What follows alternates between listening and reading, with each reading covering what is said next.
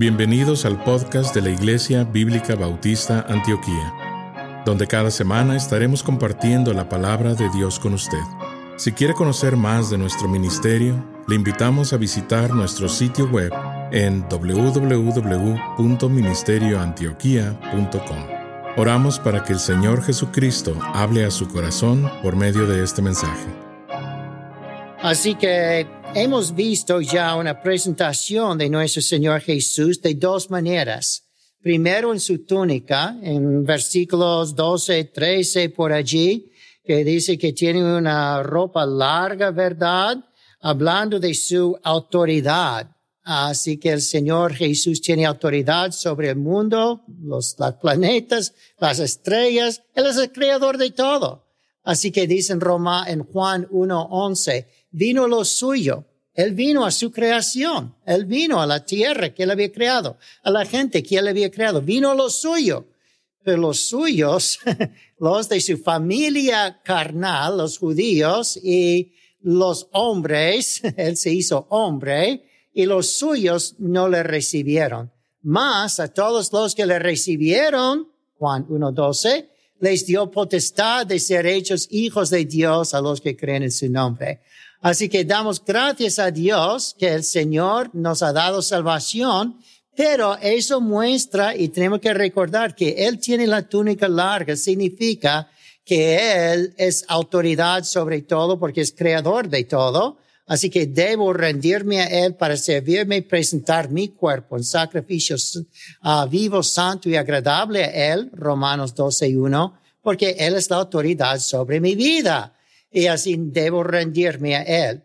Segundo, miramos su pelo largo y blanco, significando sabiduría, eh, conocimiento. Él es omnisciente, significa que sabe todo, porque es de la eternidad hasta la eternidad.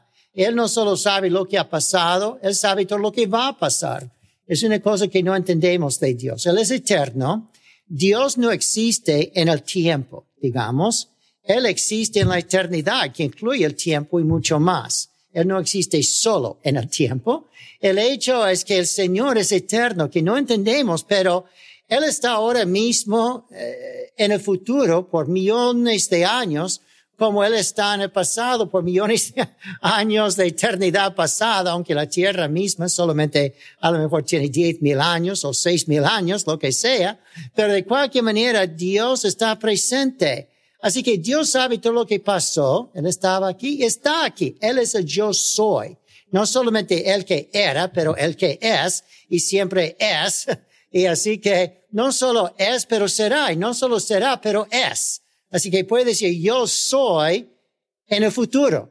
Así que no entendemos eso. No puedo explicar muchas cosas, pero les enseño lo que entiendo, que no es nada. Pero de cualquier manera, él es el Dios que sabe el futuro del pasado, del presente, porque es soberano en control de todo eso. Luego de saber todo, tener sabiduría sobre todo, no solo Dios tiene sabiduría. Primero de Corintios, primero Corintios 1.30, Cristo es la sabiduría. Así que no solo tiene amor, Dios es amor. Así que Él es todo lo bueno. Esto será su hermana. Saludos, Señor le bendiga. ¿Cómo se llama? Mamá, oh, es tan joven, no puede ser mamá. ¿Cómo se llama? Gracias por estar con nosotros. Ah, muy bien, lo siento por la molestia, pero quería saludarle un momento. Ah, así que encontramos que Dios es, Él sabe todo, Él sabía su nombre. El hecho es que el Señor sabe todo lo que yo no sé. De cualquier manera, damos gracias al Señor que podemos ponernos en sus manos porque, y no solo dice, Señor, dame sabiduría, pero Señor, tú eres mi sabiduría. Necesito una relación contigo porque entonces no, no solamente me da amor, Él es amor en mí. Él ama a través de mí. Así que son cosas que no entendemos, pero así es. Aquí encontramos entonces varias cosas más. Ya les he hablado en dos semanas, es una cosa cada semana. A ver si podemos hacer cinco o seis cosas en 15 minutos. ¿Ok? Así seguimos delante aquí en versículo 14. Sus ojos eran como llama de fuego. Ojos como llama de fuego. Es que así era mi papá, ¿verdad? Si yo no le obedecía, él solo tenía que mirarme con ojos de fuego. y así que, ok, ok.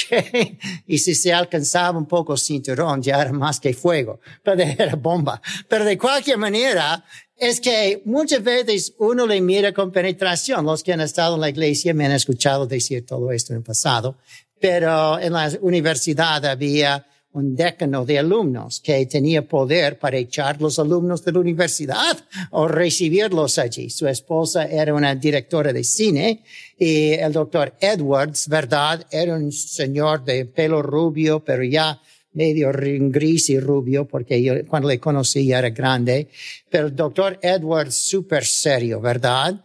Y dice que cuando un joven hizo mal y ya había pasado por ver varias personas en la universidad, su consejero, algún maestro, algún otro, ¿verdad? Llegó el doctor Edwards y llega allí ya va temblando, ¿verdad? Y entonces se sentaba allí el doctor Edwards, según todos nos han dicho, yo no le conocí allí, pero no llegué hasta ese punto, pero de cualquier manera, los jóvenes que entraban se sentaba delante de su escritorio, el doctor Edwards se puso allí y no dijo nada. Solamente les miró con ojos de fuego, ojos serios. Y dice que los jóvenes mirando esa seriedad, empezaban a confesar cosas que ni habían hecho. Es que ya pensando que sabe él. Él está mirándome como si sabe todo. Y si no le digo todo, ya me va a echar de aquí. Así que decían cosas incluso que no habían hecho para confesar, para ver si tendría un poco de perdón. Pero de cualquier manera, así ojos de fuego, es otra vez la cosa de conocimiento, ¿verdad? No solo sabiduría, pero conocimiento de todas las cosas, pero a la vez es una mirada de misericordia o muerte. ojos de fuego, de misericordia o muerte. ¿De dónde saco eso? De Esther. Si recuerda el Antiguo Testamento, el libro de Esther, había un rey, Asuero, ¿verdad? uh, un político inmoral, conoce algún político inmoral, ya no existen hoy, ¿verdad? Pero de cualquier manera, él era un político inmoral, echó fuera su reina, se casó con Esther más tarde, pero hasta Esther iba temblando y ya iban a matar de un, de un consejero de Asuero, iba a matar a todos los judíos. Y entonces Esther uh, fue a consejo de su tío Mordoqueo, y Mordoqueo dijo, mira, si tú crees que vas a escapar, es que tienes que hablar con el rey. Eres la reina, tienes que hablar con el rey. Um, y si él, mm, verdad, le manda para morir por hablar con él, entonces vas a morir de cualquier manera, no vas a escapar con otros judíos, así que mejor hablar con él. Y ella dice, bueno, si yo vivo, vivo, si muero, muero, pero voy a hacer lo que Dios quiere. Y se fue delante de él y el hecho es que tenía que tener la cabeza abajo y casi ni mirarle en los ojos, pero entonces tenía que sentir que él estaba mirándole con agrado, misericordia o para muerte. Y si extendió un báculo, entonces era para vida, era para misericordia, entra. Y si no extendía el báculo, solo le miraba, solo tenía que mirar a un soldado por allí, ya, y apuntar y ya y ella lo sabía y ella, él lo había hecho con una reina y entonces quién sabía si él lo haría con ella. Así que tenía mucho miedo de esos ojos de fuego, pero en este caso era fuego para purificar el reino de los que querían matar judíos y entonces tenía misericordia y compasión de ella y los judíos. Así es nuestro Dios. Es uno que sabe todo. Así es justo, pero el hecho es que es uno que puede mirar para amenazar los desobedientes o para bendecir a los creyentes obedientes para el Señor. Así que el Señor nos mira con ojos de fuego. Es interesante que hay un salmo que dice, con sus ojos me guiará, sus ojos me guiará. El hecho es que un, un maestro de la casa, los siervos de la casa, empleados, está mirando sus ojos. Y si Él les mira, yo he hecho esto aquí, ustedes me han visto esto a veces, que veo una puerta abierta, allí veo los ojos de algún hermano y estoy mirando como, puerta usted, puerta usted, a ver si me entiende, ¿verdad? Si me ayuda a cerrar la puerta. De cualquier manera, aquí encontramos que dice, con sus ojos me guiarás, la idea de un siervo siempre mirando los ojos de su Señor. El Señor no tiene que regañar, el Señor no tiene que forzar, solo tiene que mirar con los ojos y mirar donde quiere que haga una cosa y allí corría para hacerlo, ¿verdad? Así que con sus ojos me guiará, los ojos de omnisciencia. Tenemos túnica de autoridad, tenemos cabellos de sabiduría, ojos de omnisciencia y entonces pies de castigo. Versículo 15. Y sus pies semejantes a bronce bruñido, refulgente como un horno.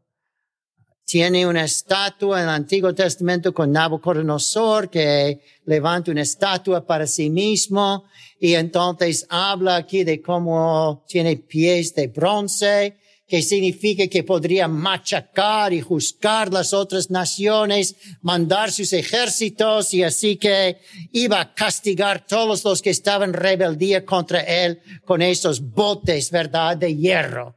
Así es. Eh, es que tu esposo probablemente tiene eso y por la noche cuando usted se levanta y él pisa tu dedo del pie, ay, es que, pero no es tanto de odio, solo es descuido. Pero el Señor no tiene descuido. Si el Señor tiene pies es para castigar, machacar cualquier enemigo del Señor. Bronce es la idea de juicio, así es, uh, como el horno de fuego era de bronce, ¿verdad? Para juzgar a la gente. Muy bien. Um, el bronce era el altar para el templo también. Se hizo de bronce para matar corderos y vaca y, becerros y entonces sufrir el castigo nuestro en un sentido, en simbolismo. Así que el Señor Jesús estaba en la cruz sufriendo nuestro castigo, pero este bronce es símbolo de castigo del pecado, de desobediencia.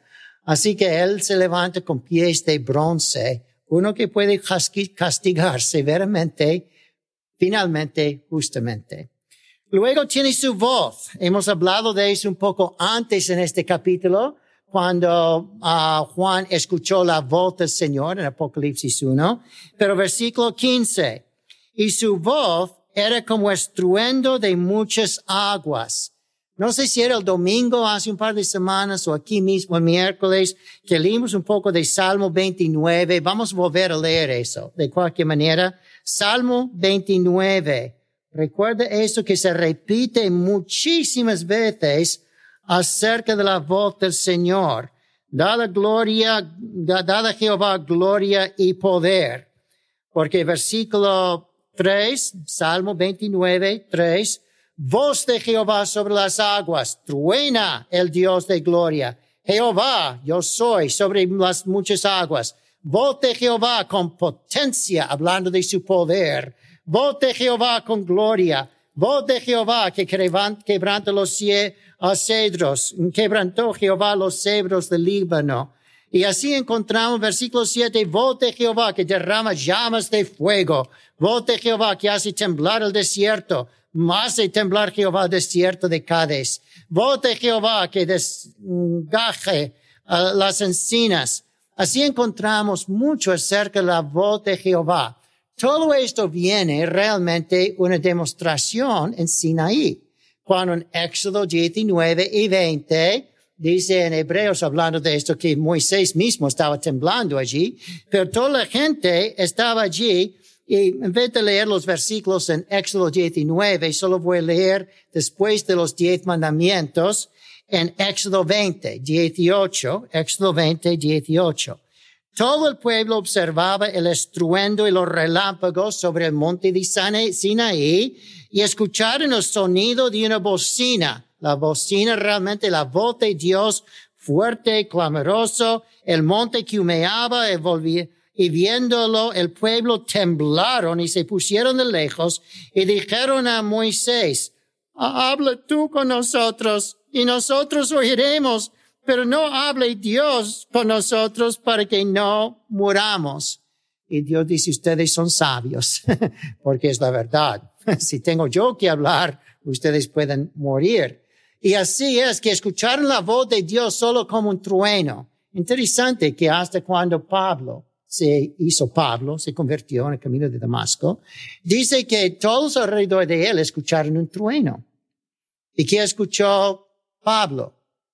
La voz de Jesucristo, ¿verdad? Que dice, tú vas a sufrir mucho por mí. Yo soy Jesús, el a quien tú persigues. El hecho es que hay veces en la Biblia así que encontramos que los que no se acercan a Dios no se someten a Dios. Solo escuchan el trueno de Dios en su voz, ¿verdad? Pero los que se acercan a Dios escuchan el amor de Dios, el cuidado de Dios, ¿verdad? Uh, otra vez mi papá era un poco como yo, muy gritón, ¿verdad? Pero si era para defender nuestros hijos, quítate de aquí. Entonces el niño se sentía protegido porque papá estaba gritando a alguien que quería hacerle daño. Uh, si estoy gritando un perro o una persona, lo mismo. Eh, para el niño era una voz de ternura, protegiéndole para otra persona, ah, tiene una voz bien grave, asustador, ¿verdad? Así es nuestro Dios. Su voz para nosotros es como la voz que escuchó Pablo cuando se convirtió al Señor, uh, pero la voz del Señor es trueno a los que están afuera y no entienden la voz del Señor. Pero aquí encontramos que eso es la voz de poder, lo voy a llamar, la voz de poder con estruendo de muchas aguas que podría uh, hacer temblar. Esta es la voz que dijo, sea la luz. Y era la luz. Esa es la voz que dijo que se calme el mar. Y se calmó el mar. Esa es la voz que podría decir, levántate de los muertos. Y se levantaron la gente de los muertos. Esa es la voz que podría mandar estrellas o ángeles como él quería él dijo, mira, Pedro, quítate la espada de aquí. Si con mi voz quiero llamar a centenares de millares de ángeles, yo puedo, con mi mera voz, creador. Mm, pero el hecho es que es la voz de poder, que puede crear estrellas y galaxias y el universo, que puede levantar los muertos la vida, que puede sanar los enfermos, que puede asustar sus enemigos con poder para mandarlos al infierno o salvarlos de su pecado y llevarnos al cielo. Es la voz del Señor. La voz de poder. Luego, versículo 16. Tenía en su diestra siete estrellas, la mano de Dios, la mano diestra de Dios. Las estrellas, en el último versículo, dice que los pastores, ya expliqué eso dos o tres veces, que tiene los pastores en su mano para guardarlos no te atreves a criticar a un pastor. es que uh, Dios es el que está cuidándome. Por eso no tengo yo que defenderme a mí mismo. En el futuro o en la tierra como Dios quiere, Él nos guarde. Pero de cualquier manera, en tu mano significa guía también, dirige, pastor, para acá, para acá, ¿verdad? Uh, escuché o leí un chiste esa semana que estaba en Facebook que me gustaba, ¿verdad? Que tiene ese poema, ¿verdad? De las pisadas en la arena. Y, e, y dice, y estas son, y e, e, muestra Cristo allí con un Señor. Dice, y estas son las veces que yo te cargaba y donde aquí ves que hay un arrastro, porque es las veces que yo tenía que arrastrarte para hacer mi voluntad. Eso no está en el poema, pero es verdad, verdad, que el Señor nos arrastra casi más que nos lleva, creo, para hacer lo que Él quiere. Pero de cualquier manera, tenemos que reconocer que nos tiene en su mano para, para acá. ¿Has tenido tu niño pequeño en tu mano alguna vez? Um, niño, vamos para acá, ¿verdad? Para acá. Y así que está guiándole, e, está ayudándole. Um, si el niño es pequeño, puede tropezar y caer. Dice, nunca deja al niño agarrarse de la mamá, de la mano de papá. Papá, agárrate de la mano del niño. Porque si el niño le agarra de su mano, él va a soltar y caer. Tú tienes que agarrarse de su mano, ¿verdad? Para que no se caiga. Y así es lo que somos nosotros con el Señor. hay, hay cantos, bueno, yo era joven, especialmente en los años 60, ¿verdad? Um, con los dinosaurios para los jóvenes, ¿verdad? Pero cantamos algunos que tómate de la mano del Señor, ¿verdad? No, no quiero tomarme de la mano del Señor. Quiero que el Señor me tome a mí de la mano porque yo voy a caer si agarro del Señor. Pero aquí encontramos que estamos en su mano para protección, uh, para control, para mostrar su poder, su autoridad, ¿verdad? Sobre nosotros, su guía. Todo eso está cuando encontramos la diestra del Señor que podría tocar un leproso y se sanó. Y con esa mano podría levantar una niña y se resucitó de los muertos. Con esta mano pudo mandar las estrellas por los cielos, igual como su voz pudo crearlos. Eh, hay un canto que cantamos, manos del Señor, ¿verdad? En el himnario allí. Y así es, la mano del Señor es una cosa que nos da vida, que nos da sustento, que nos da ayuda y nos tiene como sus estrellas. Las estrellas, ¿de dónde viene la idea de cristianos como estrellas? ¿Recuerda? ¿Dónde estamos como estrellas? Daniel 12. Los que ganan almas son como las estrellas del cielo que van a brillar, los justos como las estrellas. Está diciendo que nosotros somos como sus estrellas. En Job también dice, posiblemente hablando de los ángeles, um, eh, que lo dice las estrellas cantan en la creación. Um, posiblemente hablando de las estrellas mismas, simbólicamente y poéticamente como estrellas cantando, ¿verdad? Pero aquí encontramos entonces que nos tiene en su diestra como estrellas. Así que tenemos um, la túnica, los cabellos, los ojos, los pies, la voz, la mano diestra del Señor. Y uno, dos, tres cosas más que podemos ver la próxima vez. El predicador ha terminado su mensaje y ahora solo queda hacerle las siguientes preguntas. Estimado amigo o amiga, ¿Quisiera tener la seguridad que al morir irá al cielo?